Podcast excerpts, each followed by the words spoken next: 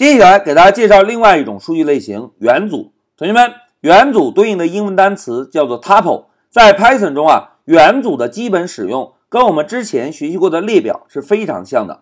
同学们来看啊，所谓元组啊，就表示由多个元素组成的序列。哎，既然有多个元素，是不是表示元组这个变量中可以保存多个数据，对吧？数据与数据之间呢，同样使用逗号分割，并且。如果我们想从一个元组变量中获取到存储的数据，我们呢同样可以使用索引的方式来获取。同时呢，元组标识数据的位置，这个索引值同样是从零开始的。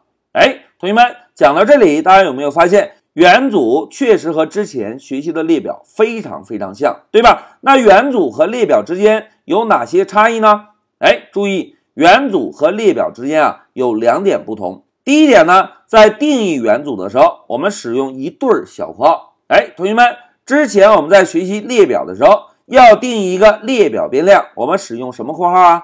哎，非常好，要定义列表变量，我们使用一对中括号，对吧？但是要定义元组变量时，我们是使用一对小括号的。那除了定义不同之外，元组和列表之间啊，还有一个非常明显的差别，就是元组变量一旦定义完成。我们呢不能修改元组内的任何元素。哎，同学们，之前我们在学习列表时，是不是可以针对列表中的数据进行增删改查，对吧？但是对于一个元组变量而言啊，我们只能从元组中获取已经保存的数据，而不能对一个元组变量进行增删改的操作。一句话讲，元组一旦定义完成，就不能修改。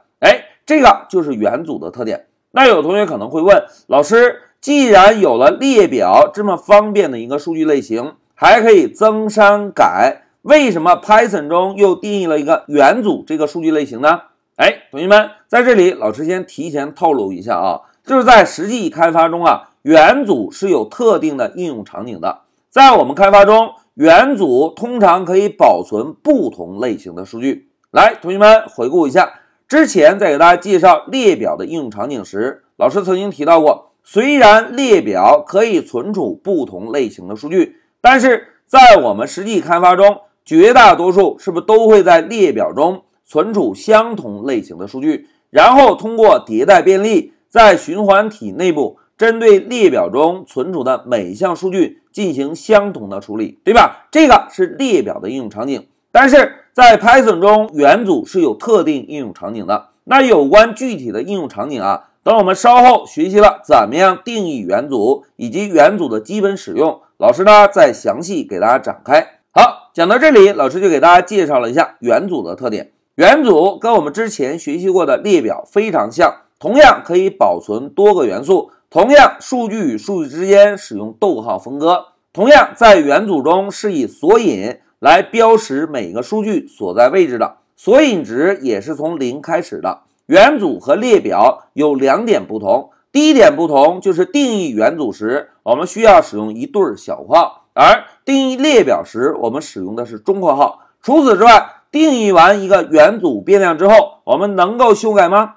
哎，不能修改。这个就是元组这种数据类型的特点。好，讲到这里，老师先暂停一下视频。